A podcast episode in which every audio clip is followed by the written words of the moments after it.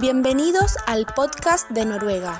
Somos un grupo de hispanohablantes dispuestos a compartir con ustedes nuestras aventuras y desventuras en este hermoso país escandinavo. Este es el podcast que necesitas escuchar si vivís en Noruega o si tenés intenciones de emigrar hasta acá. Semanalmente vamos a estar compartiendo experiencias, consejos, vamos a sacarnos las dudas, a reír y a reflexionar juntos. Estamos acá para que sepas que no estás solo. Muchísimas gracias por escucharnos y nuevamente bienvenidos a todos. Bienvenidos una vez más al podcast de Noruega. Hoy me acompaña mi querido Carlos Quiles de España y quien hola, hola Carlos y quien les habla Marcela y hoy estamos con un invitado muy especial. Hoy voy a ser por primera vez minoría porque tengo a dos españoles conmigo. Bienvenido Frank Barranco, un valenciano que hoy nos eh, visita para contarnos su historia. ¿Cómo estás, Frank? Pues muy bien. Mira, aquí con ganitas y con ilusión de estar aquí con vosotros. Qué bueno. Qué bueno. Sí. Muchas gracias. A vos te conocimos por una nota periodística que salió en, en un diario y dijimos, lo queremos entrevistar y saber quién es y qué hace acá en Noruega. Pues mira, yo todavía a veces a veces me pasa que dices, madre mía, ¿cómo he acabado yo aquí? Pero... Nos pasa a todos, vos no te A preocupes. todos, a todos. Sí, sí, sí. Pero bueno, pues a ver, si te, te cuento. Sí. Cuenta, ¿Empezamos? cuenta, cuenta. Pues mira, a ver, ¿por dónde empiezo? Eh, para resumir un poquito, ¿Cuándo llegaste? Empecemos por ahí. Sí, yo soy chapista. Chapista pintor. En España estuve trabajando pues 10, 11 años, si no recuerdo mal. Bueno, desde los 18 hasta hasta no recuerdo qué edad tenía, hasta 2011. Y total, que en 2011, como vino la crisis, eh, no teníamos trabajo, me metieron en un departamento de recambios y total, que ahí estuve hasta, pues, hasta 2010, hasta 2020, que me vine para acá. Eh, ¿Por qué me vine para acá? Pues porque a mí me gusta mi trabajo, me gusta la chapa, en la empresa en la que estaba no me daban la oportunidad de volver a lo mío y bueno, tengo un amigo que vive veintipico años aquí en Oslo y este amigo conocía a uno que estaba montando taller de chapa y me llamó y me dijo, oye Fran, ¿te quieres venir para acá a trabajar? Y en ese momento fue de... ¿Qué me estás contando? Pero bueno, no sé, lo comenté con mi mujer, eh, digamos como por comentar, y bueno, y me dijo, tú mismo, prueba, oye, que quién sabe. Y, y no sé, y la verdad que me pegó la locura. Mm, pedí una excedencia en la empresa, mi jefe me miró con cara de ¿qué me estás contando? Y para acá me vine. Eh, la verdad es que venía un poquito con miedo a ver de lo que podía pasar, pero bueno, también con las espaldas cubiertas de que si al final la cosa no surgía, pues podía volver. ¿Conocías ya el país? Eh, conocí el país porque había venido en 2019. Vine un par de semanas en, en vacaciones. Justamente, además, da la cosa de que estuve en el taller del tío este que conocía a mi amigo, eh, echándoles una mano esas dos semanitas y demás. Y bueno, y les gustó cómo trabajaba. Y al año siguiente me fue cuando contactaron con este chico y le dijeron, oye, el chaval este que estuvo aquí, llámalo a ver si se quiere venir para trabajar con nosotros. Y nada, ya te digo, y de eso pues hace ahora ya casi tres años y aquí sigo y sin intención de volver. Qué ¿Pero bueno. porque tú eres de, de Valencia ciudad o de algún pueblo? Sí, a ver, yo nací, yo nací y he vivido hasta prácticamente hasta que era un adolescente en Valencia ciudad, en el barrio de Patrais, eh, pero ya después me- no he tenido sitio fijo. He vivido en, en Vétera, en La Eliana, en Massanassa, Alfafar, Benetúser, eh, El Cabañal. No, he sido un culo inquieto. nómada total. Y terminaste más al norte, no podías venirte. No podía. Ya, después de esto ya está el Polo Norte, así que. Sí, sí. Qué bueno. Una consulta. eh, estaba pensando en esto, que hemos entrevistado enfermeras, hemos entrevistado gente que está en el mundo de la gastronomía, eh, pero es la primera vez que estamos entrevistando a alguien que se eh, dedica a este oficio y que llegó a- acá por su talento, básicamente, porque te conocieron y, te- y pidieron por vos. Eh, ¿Vos llegaste entonces con una visa de, de trabajo o cómo, cómo es? Ah, o no, no la Eh, necesitas. Claro, no hace falta. Ay, porque Claro, es español, claro. Nosotros los latinoamericanos, si no tenemos tres visas, no, no llegamos. Aquí está la puerta abierta. Exacto, exacto. Sí, nada, yo llegué aquí simplemente con el pasaporte y el contrato firmado ya desde, desde España. Yo llegué aquí ya eso, con el contrato, eh, con vivienda, porque dentro del contrato ya se incluía la- el apartamento. Entonces, pues bueno, yo llegué aquí eh, a mesa puesta. que De lujo. se puede- Te faltaba la, Sí, la sí. cabaña ya puesta también.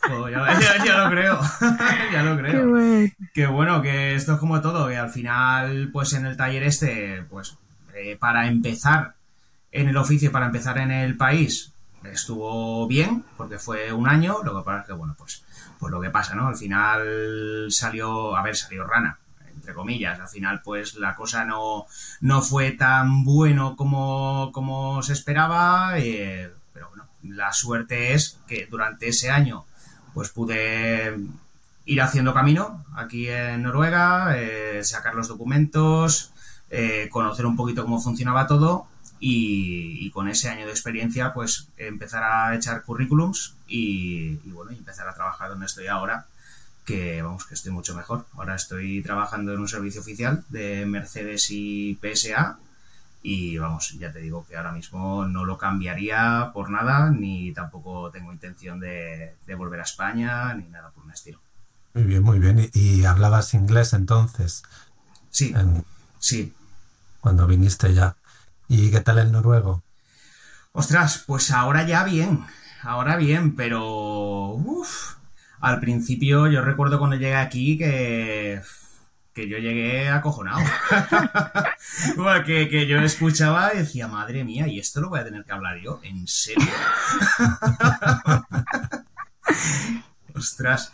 Pero, pero bueno, bien, yo la yo sí que es cierto que soy de natural curioso, que se puede decir. Y, y bueno, y como tampoco tenía nada que hacer, aquí no conocía a nadie, porque me vine yo solo. Mm. Eh, mi familia vino a los casi siete meses de estar yo aquí. Y claro, estaba en, la- en el apartamento este que tenía, no tenía nada que hacer, así que por las tardes pues me dedicaba a mirarme vídeos en noruego, a hacer cursillos que encontraba por internet. Eh, al final contraté a una profesora online que encontré en una, en una página de internet y gracias a eso pues pude empezar a avanzar un poquito en el idioma, a conocer, pues eso, pues a empezar básicamente. Y a día de hoy, pues, a ver, no hablo como para dar una conferencia de las Naciones Unidas, pero ya por lo menos me puedo mantener conversaciones, entiendo, eh, y bueno, Mm. Vamos, que ya estoy más o menos eh, integrado en ese, en ese sentido. Pero entonces todo autodidacta. Sí, Muy bien. a, este- a excepción de, de, ese, de, esa, de la profesora particular que te comento, eh, que fueron unos meses, el resto todo autodidacta. Fua, ¡Qué campeón! Y, y tu ámbito de trabajo, o sea, yo me imagino, aparte de ser un ámbito súper masculino, ¿no? Toda la parte de mecánica, me imagino, la parte de logística, camiones, etcétera, em, es un ámbito que se habla como más eh, en noruego o, eh, Sí. o sea, sí o sí, para sobrevivir, si nos está escuchando algún eh, mecánico, camionero, eh, noruego, eh, español que quiera venir, sabemos que el idioma es importante para insertarse en, en tu rubro. Exacto, sí. Eh, para, al menos para estar en un taller grande, como en el que estoy ahora, es imprescindible el noruego. Mm. Imprescindible. Más que nada porque, claro, allí eh, extranjeros somos eh, tres dentro de la empresa. El resto son todos noruegos, con lo cual las reuniones son en noruego, la documentación técnica es en noruego, eh, las explicaciones son en noruego, o sea, Mm. entonces tienes que entenderlo, sí o sí. Ya si es un taller pequeñito como en el que estuve al principio, ahí sí, ahí con el inglés, simplemente con el inglés eh, te podías defender porque de hecho allí nadie hablaba noruego en el primer taller en el que estaba, todos hablaban todos inglés. Mm. Entonces, pero ya te digo, es un taller chiquitín. Ya en el momento en que pasas a una empresa grande, ahí tienes que hablar idioma, sí o sí. Claro, aparte es un montón de vocabulario técnico, estoy pensando, porque en todo el mundo de la mecánica, la automovilística, o sea, me imagino aprenderse el nombre de, de los distintos tipos, bueno, en tu caso de pintura, tornillos, tipos de metales, chapas, o sea, es como, no es un el noruego que aprendemos en, el, en la escuela, sino que es un vocabulario técnico que debe ser todo un desafío aprenderlo, ¿no? Sí, la verdad es que es complicado. Al principio es complicado porque hay veces que te viene un compañero, oye, ¿me puedes dejar, eh, yo qué sé, el- Una herramienta, ¿no? eh, lo que sea? Eh, sí. Una herramienta X. es que Screwtrekker, por ejemplo, y yo me acuerdo es decía, desatornillador. No. "¿Eh?". un destornillador, Destornillador, sí. Slugtrekker. El, Screw, ah, Screwtrekker. Ah, ok. Screwtrekker. Y bueno, y, y- y bueno, y me sigue pasando, ¿eh? Me sigue pasando que hay ciertas herramientas que a veces me viene un compañero, oye, ¿me puedes prestar no sé qué? no, el tal. ya, a ver, explícame, eh, ¿para qué sirve? ¿Cómo es? No, pues es así, así. Ah, vale, tú lo que quieres es esto. Correcto. Claro. eso. Y ya le digo, ¿cómo se dice? Vuélvemelo a repetir. Vale, ya intento memorizarlo, digo, mm, en 10 minutos se me ha olvidado, digo, pero te voy a estar dando la brasa de cómo se llama esto hasta que me lo aprenda. Y bueno, y ahí los llevo, los llevo un poco fritos a, a algunos, pero porque lo que te digo, me gusta aprender, me gusta... Y entonces, pues bueno, con los compañeros que tengo un poco más de confianza los llevo un poco fritos, pero, pero bueno, me aguantan, no pasa nada. No, pero yo creo que también es, eh, a mí me pasa eh, lo mismo, eh, me parece que a vos, que es esto de aprender haciendo. Que, porque uno puede tener eh, muchas clases, leer un montón de libros, hacer miles de ejercicios, pero una vez que uno empieza a usar el, el idioma y se equivoca y, y- y lo vuelve a hacer y lo vuelve a decir y lo vuelve a preguntar, hay cosas que uno va fijando y consolidando el idioma así. Y a mí, por ejemplo, me sirve mucho más el aprender haciendo co- con respecto al idioma que sentarme a leer horas. No, o sea, yo soy de la práctica, no de la teoría. Y veo que vos también, que te funciona Sí, más en sí, la sí. práctica.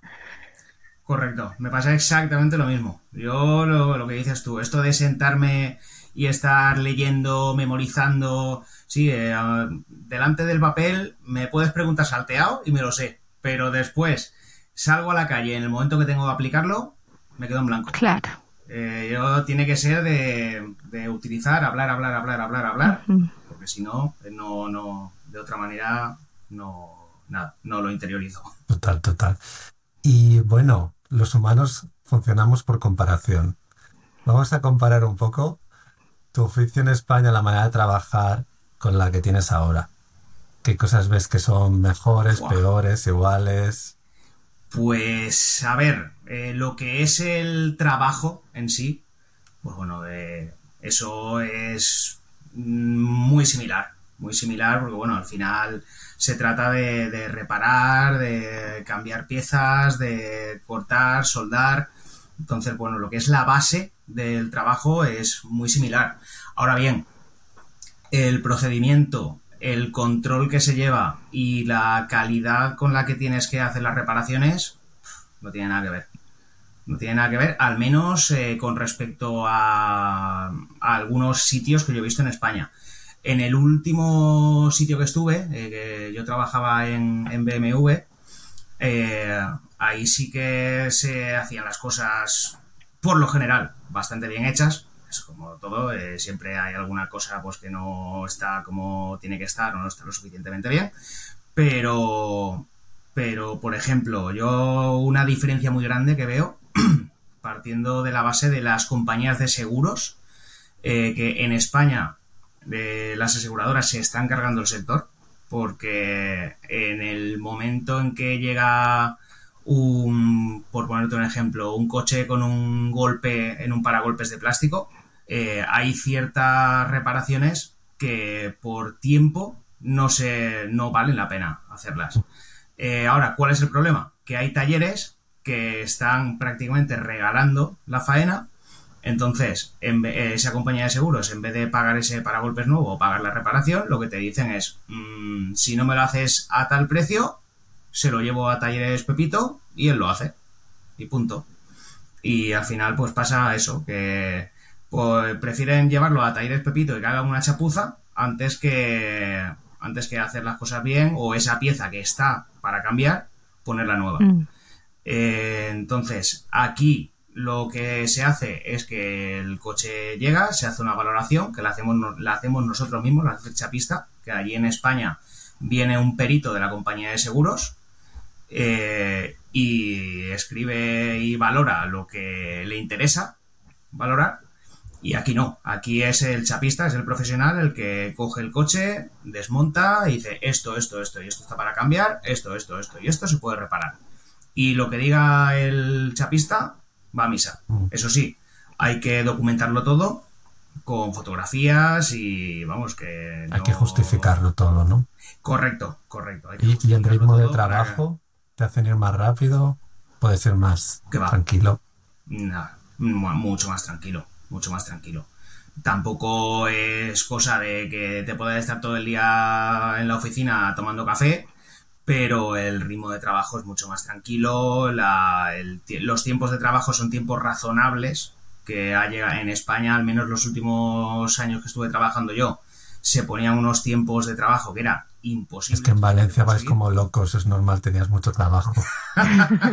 Tienes mucha fama, Marcela, en Valencia. Joder. no, si los valencianos tenemos fama mundial, macho. y, Viven corriendo. y sobre todo una cosa que sí que he notado mucho y que me parece muy bien, que se hace aquí en Noruega, es que todas las reparaciones, lo que te decía, tienen que estar documentadas eh, pero además hay que seguir obligatoriamente el procedimiento que dice la marca. Es decir, eh, tú tienes que hacer fotos de, las, de los documentos que te da el fabricante de cómo tienes que reparar ese coche y hacerle foto al documento y hacerle foto a lo que tú has hecho mm. para comprobar que está como toca. Y porque todos los años Statens Besen, que es como la Dirección General de Tráfico, hace mm, eh, controles a todos los talleres aleatoriamente, eh, piden la documentación para comprobar que los coches estén reparando como toca. Y si por lo que sea falta documentación o ese vehículo no se ha reparado tal como marca el fabricante, eh, lo primero es que a ese vehículo se le vuelva a llamar a taller, tienes que volver a quitarle todo lo que le hayas puesto, independientemente de que la pieza vaya atornillada o soldada, y según lo que hayas hecho, si está bien o no está bien, si no está bien, el chapista es el responsable de la reparación que se ha hecho, no la empresa, es el trabajador el responsable. Igual que si está mal reparado y ese coche tiene un accidente y las personas que vayan dentro quedan mal heridas mm. o mueren porque el chapista haya hecho la reparación mal hecha, el que va a la cárcel es el chapista, no es la empresa. O sea, no es la empresa la que se lleva el palo. Claro, la responsabilidad civil es de los Mira vos. Bueno, también te da como esa eh, responsabilidad de hacer tu trabajo lo mejor posible porque sabes que, eh, que la consecuencia puede ser muy grave, ¿no? Porque de, por sí para, para la ley un, un automóvil termina siendo como un arma, ¿no? O sea, porque puede matarte básicamente, si, si o, o, si vas a mucha velocidad o si está en malas condiciones, termina funcionando como un arma. Exacto, sí, sí, no, es tal cual. Además es que un vehículo que esté mal reparado eh, al final te puede matar. Claro. Eh, porque un, eh, un, coche que tenga que le falten puntos de soldadura, Al final es un vehículo que está que tiene la estructura debilitada Mm. y en un golpe la- se hacen las pruebas de choque en fábrica a 60 kilómetros por hora y si ese coche está diseñado para aguantar un choque a 60 kilómetros por hora, si tú lo debilitas, Claro. igual pegas ese golpe y, mata, y se matan todos los que van dentro. Mm. En serio, en serio. Oye, tengo una pregunta que es eh, por curiosidad. Yo, Dime. comparando con mi pueblo y en España, y aquí no veo muchos coches tuning. ¿Tú sabes por qué? es? Me acabas de tocar la patata. Es verdad, en Argentina también, uno que a los, a los chicos eh, les, les encanta bajar los autos, bajar las suspensiones y los autos quedan como al ras. ¿Vos sos uno de esos? Eh, Yo... hasta sí, que tocan sí, el sí. asfalto, incluso escuchás por ahí que la- así porque el auto va tocando con los paragolpes y le ponen los aleros y colores y sí, sí, sí.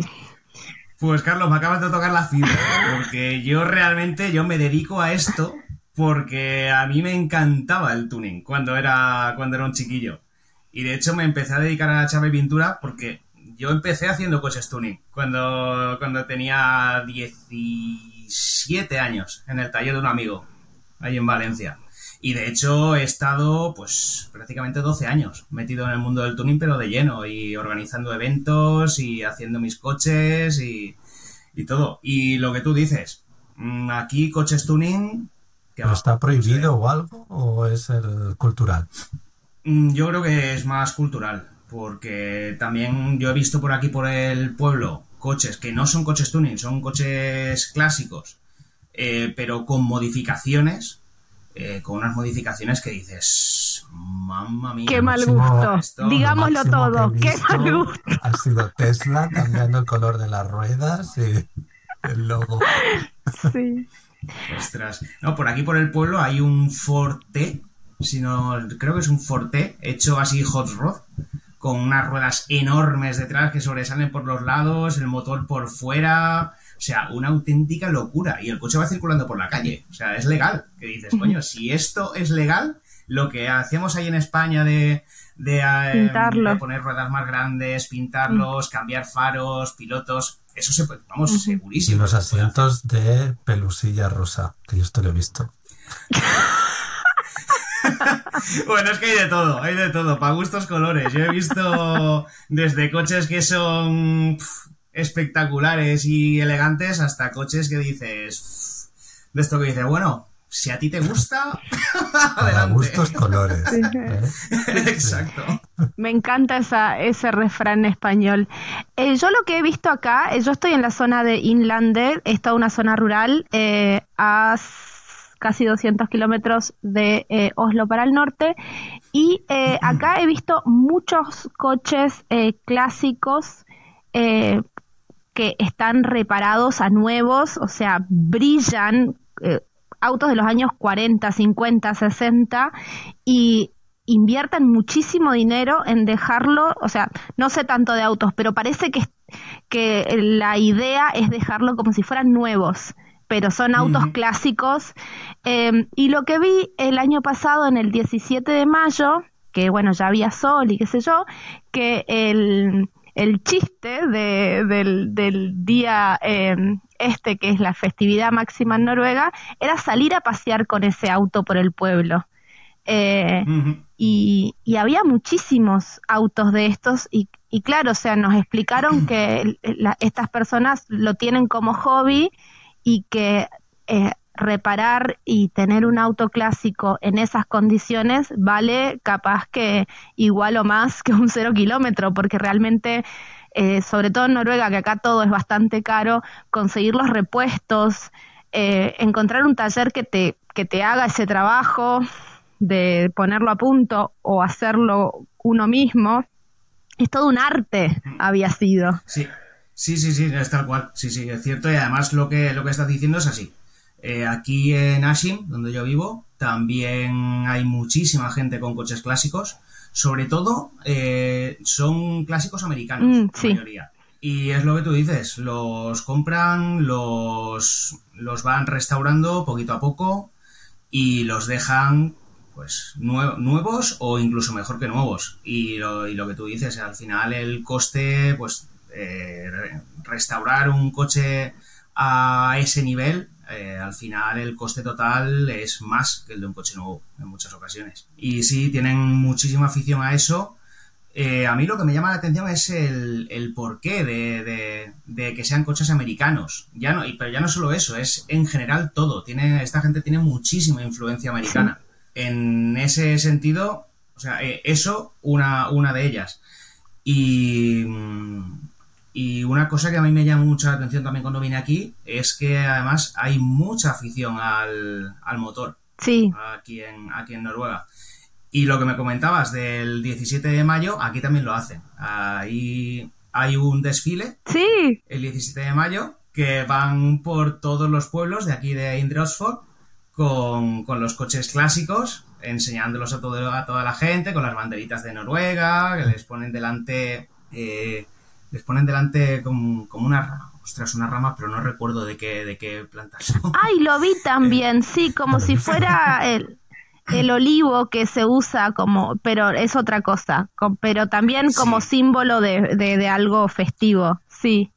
Correcto, pero sí, sí, ya te digo, hay muchísima afición. Yo, de hecho, en, el, en la empresa, eh, que yo sepa, eh, tengo tres compañeros que tienen eh, clásicos americanos y están restaurándolos, tienen ellos sus propios tallercitos en casa que yo, y se lo hacen ellos mismos. Y vamos, y a mí me cuentan lo que hacen, cómo lo reparan. Hay uno de ellos que incluso está modificando el motor y esta semana me decía, dice, guau, Frank, eh, es que estuve modificándolo, le puse demasiados caballos, me reventó el motor la semana pasada, he tenido que comprar otra culata, volverlo a montar, no sé qué, que dices, señor. O sea, entonces, eso es dinero, dinero, dinero, dinero, dinero. Pero bueno, al final yo lo comparo, pues lo que decíamos, como en mi, como en mi época de, los tuning, que, que, al final nos gastábamos el sueldo en el coche, y, pero bueno, cuando lo tienes terminado es, al final es tu, tu obra, ¿no? Es tu, tu joya y lo, y lo que tú lo que tú has creado, es, tu expresión. Claro, es que, pero aquí si se hace tuning se tendrá que hacer de coches eléctricos, ¿no? La mitad, por lo menos. Joder, ya lo creo. Con altavoces que imiten el, sonido del motor o algo. Ya lo hay, ¿eh? ya lo hay. Claro, es que al lado, al lado de, de, o sea, a las personas que les gustan mucho los motores y los diferentes ruidos y esto, un coche eléctrico termina siendo medio aburrido, ¿no? Exacto. Sí, como, como, decimos en el mundi, como decimos dentro del mundillo de automoción, que son lavadoras. Son lavadoras. sí. Lavadoras con ruedas, lo llamo. Es buenísimo. Bueno, entonces nos contaste que llegaste para probar suerte, te fue muy bien, pero llegaste solo. Y después de siete meses eh, vino tu esposa y tenés una hijita. Tenemos una hija, bueno, y ya...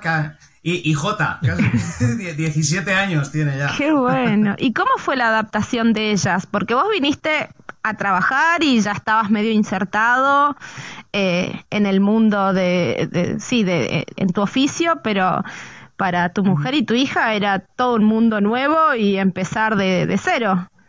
Ya lo creo. Sí, sí. Sobre todo para mi mujer ha sido muy complicado muy complicado. El primer año y medio ha sido muy duro, muy duro. Porque, bueno, nosotros allí en España, ella, a ver, estábamos bien asentados. Ella además tenía un buen trabajo, ella es profesora de, educación infantil. Bueno, aunque allí en España ahora lo último no se estaba dedicando a ello por, bueno, pues por temas burocráticos y demás. Eh, pero bueno, que ya te digo, tenía un buen trabajo, ella estaba a gusto, estaba muy bien. Y claro, Mm, me vengo yo aquí y claro, por lo que dijo ella, dice, no me voy a quedar yo aquí y tú allí. Entonces, pues nada, vinimos, vinieron. Ella ya llevaba, llevaba, pues esos siete meses que estaba yo aquí, estaba estudiando noruego. También estaba tomando clases con la misma profesora con la que yo estaba, pero claro, no tenía la, la opción de poder practicarlo. Entonces, claro, cuando llegó aquí, pues tuvo que empezar de cero, prácticamente. Y, nada, pues ella lo bueno es que sí que hablaba inglés perfectamente, pero el problema que, que hay, pues que al ser profesora necesitas el idioma sí o sí. o sea, no hay más. Entonces, eh, ella ha estado un año y medio prácticamente eh, limpiando, limpiando gimnasios primero, eh, después estuvo en otra, en una empresa, en otra empresa de limpieza que ella no solo limpiaba gimnasios, limpiaba empresas y demás. Y ya te digo, ha sido complicado porque no sé si todas las empresas de limpieza funcionarán como estas dos en las que estuvo ella, pero, pero en esas dos empresas de limpieza la verdad es que fatal, fatal, fatal. Eh, no sé, horarios intempestivos, el trato no era no era correcto y bueno, llegó un punto que, ya lo último tuvo, pues llegó a caer en depresión mm. ya al, final. Y bueno, gracias a, gracias a Dios, eh, todo ese tiempo que estuvo trabajando en las empresas de limpieza, ella no dejaba de estudiar y de prepararse. Y más aparte el tiempo que estuvo, que estuvo de baja, eh, aprovechó para darle un empujón tremendo al idioma. Y nada, y empezó a buscar y le salió, le la llamaron de un Barnehage. Una guardería. Jardín. De una guardería. Ostras, ya me, no, me acordaba cómo se decía. Y bueno, hizo la entrevista, salió bien, ya ella ya se medio defendía con el idioma y, y, nada, y está trabajando allí ya desde hace varios meses, contentísima, súper a gusto. De momento está de vicar, de, pruebas. Ah, de sustituta. Sí, sustituta pero vamos, la llaman bastante y, en la empresa están contentos con ella. Ella está feliz de la vida de trabajar ahí. Así que de, momento ese era el, el, único paso que nos faltaba por dar, ya para estar del todo a gusto aquí, porque hasta que no encontró eso todavía estaba abierta la puerta a volver pues ya te digo, porque es que llegó un punto que de verdad que estaba muy, muy, muy fastidiada. ¿Cómo la eh, entiendo, por favor? porque yo también llegué acá como esposa, mi, mi marido vino... Eh, para hacer un, doctorado. Entonces, claro, eh, hay todo un proceso hasta de duelo, de, del estatus incluso, porque decís, bueno, yo me identifico a mí misma eh, con cierta profesión en cierto ámbito y, y, perder todo ese, ese medio ambiente ese, y empezar de cero y encima que no te traten bien, o sea, el desafío es enorme y, y eh, fortalecerse y mantener el ánimo fuerte y seguir avanzando, la verdad que es una campeona. Mandale un fuerte abrazo. Sí, sí, sí, sí, No, la verdad que sí, ¿eh? la verdad que sí, completamente de acuerdo. Y eso, además, sumado a problemas económicos, eh, pues ya no te digo nada. Sí. O sea, ya se, junta todo. Sí, sí, sí, sí, sí. Lo entiendo perfectamente. Pero es una historia como final feliz. Vaya. Sí. Sí, sí, sí, sí, sí. Es más, es como un comienzo feliz. ahora mismo, ya te digo que ahora mismo mm, no volveríamos, mm, vamos, ni de coña. Pero hasta que hemos llegado a este punto, ha sido muy complicado, ¿eh? Y aparte, emigrar con una hija adolescente. Eh, nosotros migramos con un niño de dos y es re complicado, pero él está aprendiendo a hablar recién. Me imagino que ¿cuánto tenía tu hija cuando, cuando vino? ¿14? Pues ella... no, ella tenía 17, 15. 15. O sea, llegó... Yo a los 15 era muy rebelde, no sé, o sea, no me imagino migrando. No escapado de casa, bueno billete de avión o de tren a España de vuelta. Nosotros tenemos la suerte, tenemos la suerte de que, de que la chiquilla, pues, es un amor, es un sol, y, bueno, ella no le hacía ninguna gracia venirse aquí. Eh, aún a día de hoy, bueno, no termina de hacerle gracia al 100%, pero bueno, está ya en un 80, va. Bien. Está en un 80. Pero, pero sí, sí, pero ya te digo, tenemos la suerte de que ella pues entendió de que pues que esto era lo que había, eh, que la situación era la que era, que aquí íbamos a tratar de, de pues eso, pues de tener una, un mejor futuro, sobre todo para ella. Porque bueno, nosotros al final, Mónica, mi mujer, ella y yo teníamos la vida solucionada, como quien dice, ¿no? En España. entre comillas. Pero, pero el futuro, sobre todo para los chavales, está muy negro. Mm. Y, y bueno, y yo una vez que yo me vine aquí y que vi cómo funcionaban las cosas en Noruega, sobre todo con los chavales, eh, el primer pensamiento fue en ella. Sí. joder, o sea, esto va a ser algo muy bueno para ella. Y nada, y aquí está. Y lo que, bueno, y que, me voy por las ramas. Y que decía que ella, pues, lo entendió. Al principio, pues, fastidiada, evidentemente, echando mucho de menos a los amigos, sobre todo. Pero bueno, a Después en el colegio enseguida hizo, hizo su grupito de, de amigas, porque además yo no sé qué tienen aquí con los españoles, al menos aquí en Asim. Pero cuando llegó al colegio le dijeron, bueno, ¿y tú de dónde eres? Yo, yo soy de España. ¡Oh, España, España! ¡Oh, española, española! Vamos, la, la, la arroparon una cosa escandalosa. Y, y vamos, y muy contenta, la verdad. Ha hecho, ha hecho además una amiga ahora dominicana, que claro, las dos comparten idioma. Eh, y bueno, tienen esta amiga dominicana, más otros tantos de la clase, pues han hecho ahí un grupito, la verdad es que bastante guay. Y bueno, sigue echando de menos a sus amigos de España, de su familia, por supuesto, pero ya está bastante asentada aquí. La cabrona, con perdón de la, con perdón de la palabrota, eh, habla noruego mejor que nosotros.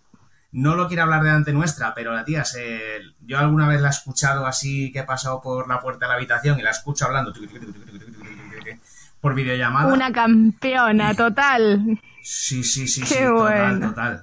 Sí, hay que, hay que decir que eh, la sociedad noruega está muy centrado en los niños. O sea, hay como el sistema mismo eh, prioriza a, los niños, eh, a la educación. yo lo veo acá en el, en el pueblo que todas las actividades están pensadas en función a darle oportunidad y darle acceso a los niños a todo. Y la realidad es que, bueno, tanto en Latinoamérica, no, sé cómo es en España, pero eh, es cada vez más difícil eh, poder entrar a, o sea, no entrar a la universidad, porque en Argentina tenemos una maravillosa universidad pública, pero mantenerse mientras uno estudia es costoso, es muy difícil estudiar eh, sin trabajar y poder dedicarle el 100% eh, al estudio. después conseguir un trabajo es otro gran desafío, eh, pero acá la realidad es que desde la escuela secundaria hay muchas oportunidades cuando quieren ir a la universidad, o sea, pueden elegir si quieren dedicarse a una a un oficio o a una carrera universitaria. Eh, realmente se abren un montón de puertas muy interesantes y eh, el Estado, por el solo hecho de vivir acá, te, te, da la, la, oportunidad de tener préstamos a null interés, o sea, sin, sin creo que ni siquiera hay que devolverlo entero el préstamo para poder eh, costearse los estudios universitarios de muy buena calidad también. Entonces, para ella, aunque extrañe, se le está abriendo un futuro hermoso. Sí, sí, sí, además ella lo, lo sabe. Al principio sí que es cierto que le costaba entenderlo. Eh, al principio, por lo que te diga, a ver, pues al final es normal, ¿no? Tienes 15 años, te encuentras con que de repente te vienes aquí a, un país en el que no conoces a nadie, que hace frío, que, no sales, que claro, ella estaba acostumbrada ahí en, en Valencia a estar todo el día en la calle y todo el año sol y calor, a llegar aquí, que llega el invierno y venga a nevar y venga tal, y claro, pues decía, ¿dónde me habéis traído? Pero, y entonces, pues bueno, le costó un poco, pero sí que es cierto que ahora mismo, ya después de casi tres años, ella ya entiende pues que, aquí va a tener un mejor futuro, mejores, mejores estudios, sobre todo, más oportunidades, y sobre todo, entre otras cosas, por la, por la ventaja de que, claro, ella va a salir de aquí hablando español, noruego, inglés está empezando ahora a darlo que en España llevaba toda la vida estudiando, estudiando, estudiando inglés y no había avanzado nada y aquí en un año ya lo entiende por lo menos y bueno, más lo que te decía, el español, el noruego, el inglés, más aparte de nosotros hablamos valenciano, que es muy similar al catalán, y el, y el noruego, que es muy similar también al sueco. Entonces, pues, claro, ahí estamos hablando de que se le abren una cantidad de puertas brutal. Políglota total. Qué genial. Y además ella ahora ya tiene claro que quiere hacer lo mismo que su madre, quiere estudiar educación infantil, eh, con lo cual pues ya te digo, eh, escuela bilingüe, trilingüe, cuatrilingüe, en España, en Noruega, donde sea. Mm. Qué bueno. Bueno, y cuéntanos porque tienes más hobbies, ¿no? En el mundo del coche, más hobbies o aficiones.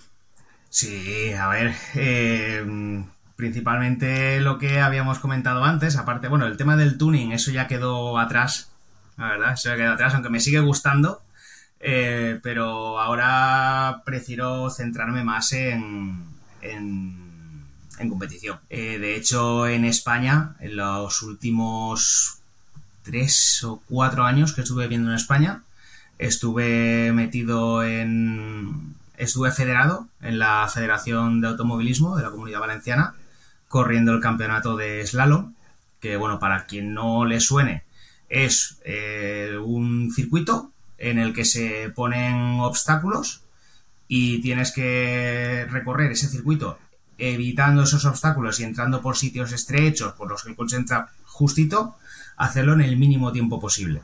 Es decir, es, un, es una disciplina, es una carrera más de habilidad que de, que de velocidad.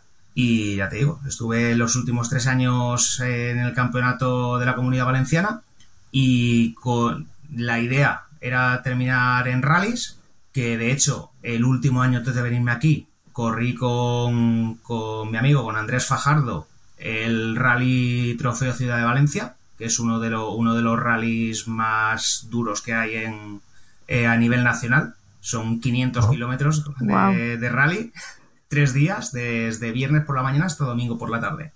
Y ese lo corrí como copiloto. Y llevaba idea de, pues eso, de empezar a correr para 2020. Empecé a preparar el coche, yo tenía por entonces un BMW Compact preparado, eh, pero bueno, después vino la pandemia, eso se quedó parado. prácticamente a mitad de pandemia. Me llamaron para venirme aquí, así que se quedó más parado todavía. Y ya llegó un momento pues que el coche llevaba un año, un año y algo parado allí en mi casa, se estaba estropeando, así que nada, decidí venderlo, eh, que alguien le sacara, le sacara partido y, y, ya está. Y desde entonces pues no estoy pudiendo desfogar, no estoy pudiendo seguir con mi, con mi afición, pero vamos, la idea es aquí en Noruega en un principio a un año vista, a un año vista, si no es a un año, pues a dos máximo, empezar en, a correr rallies aquí, porque es que ya te digo, eso es... ¿Y existe circuito?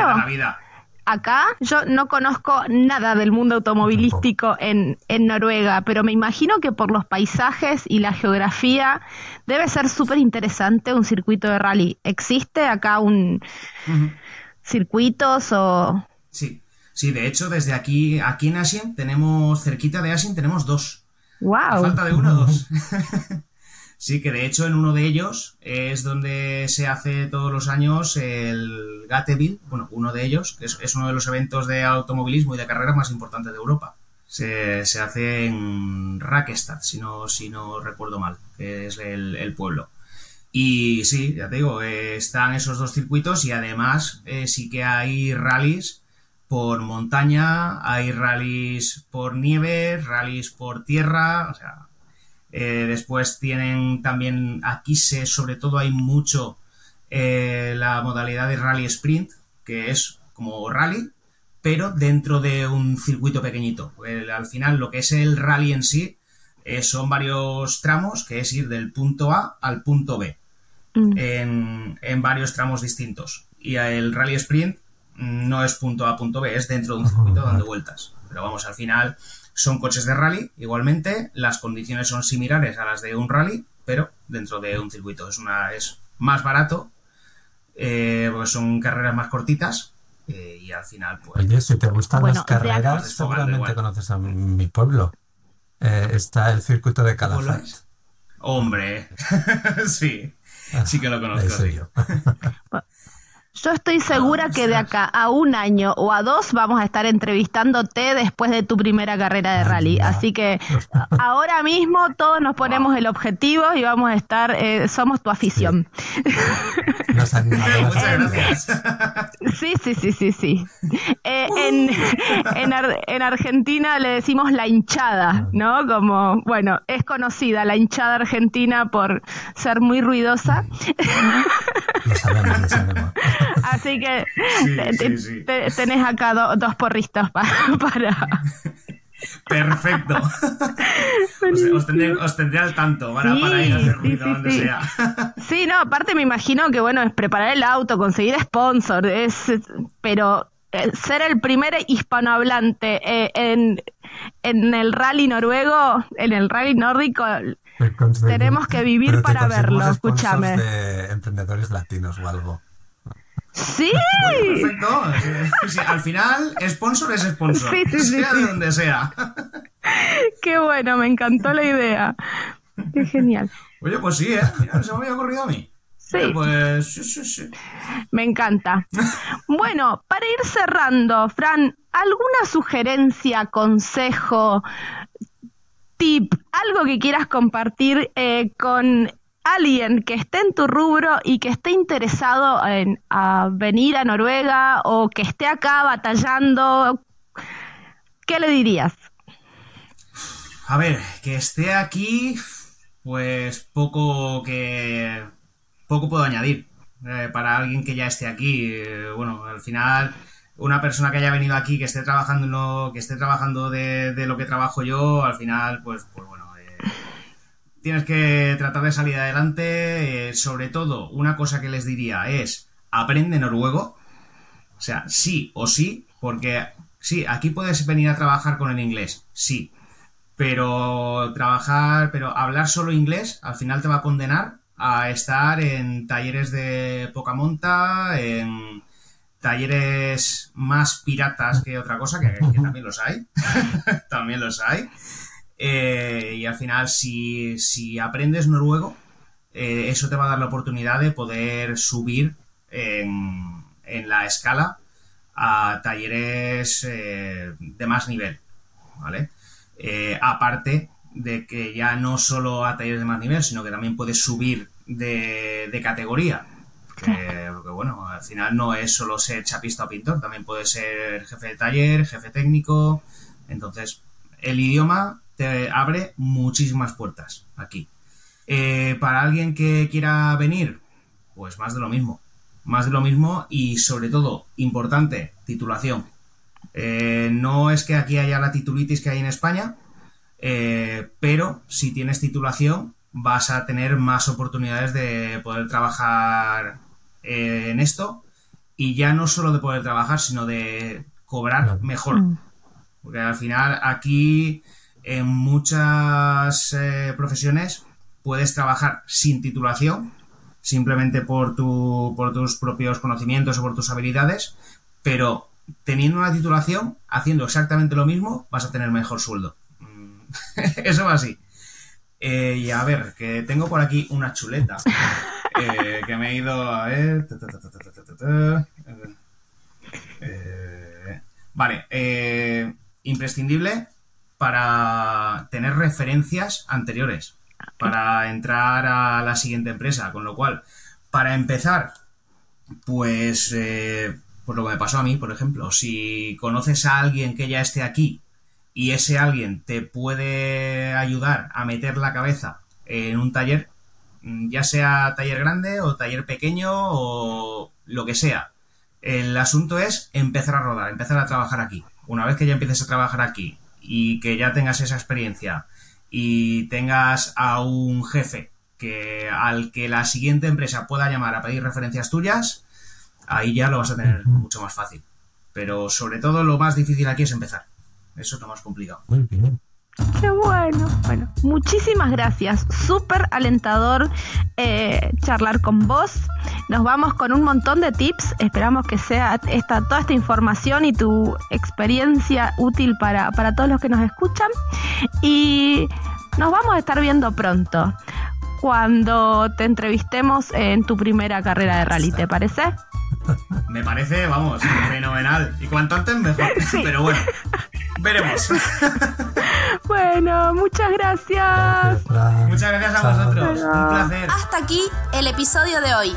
Esperamos que se hayan divertido. Nosotros disfrutamos mucho grabándolo para ustedes.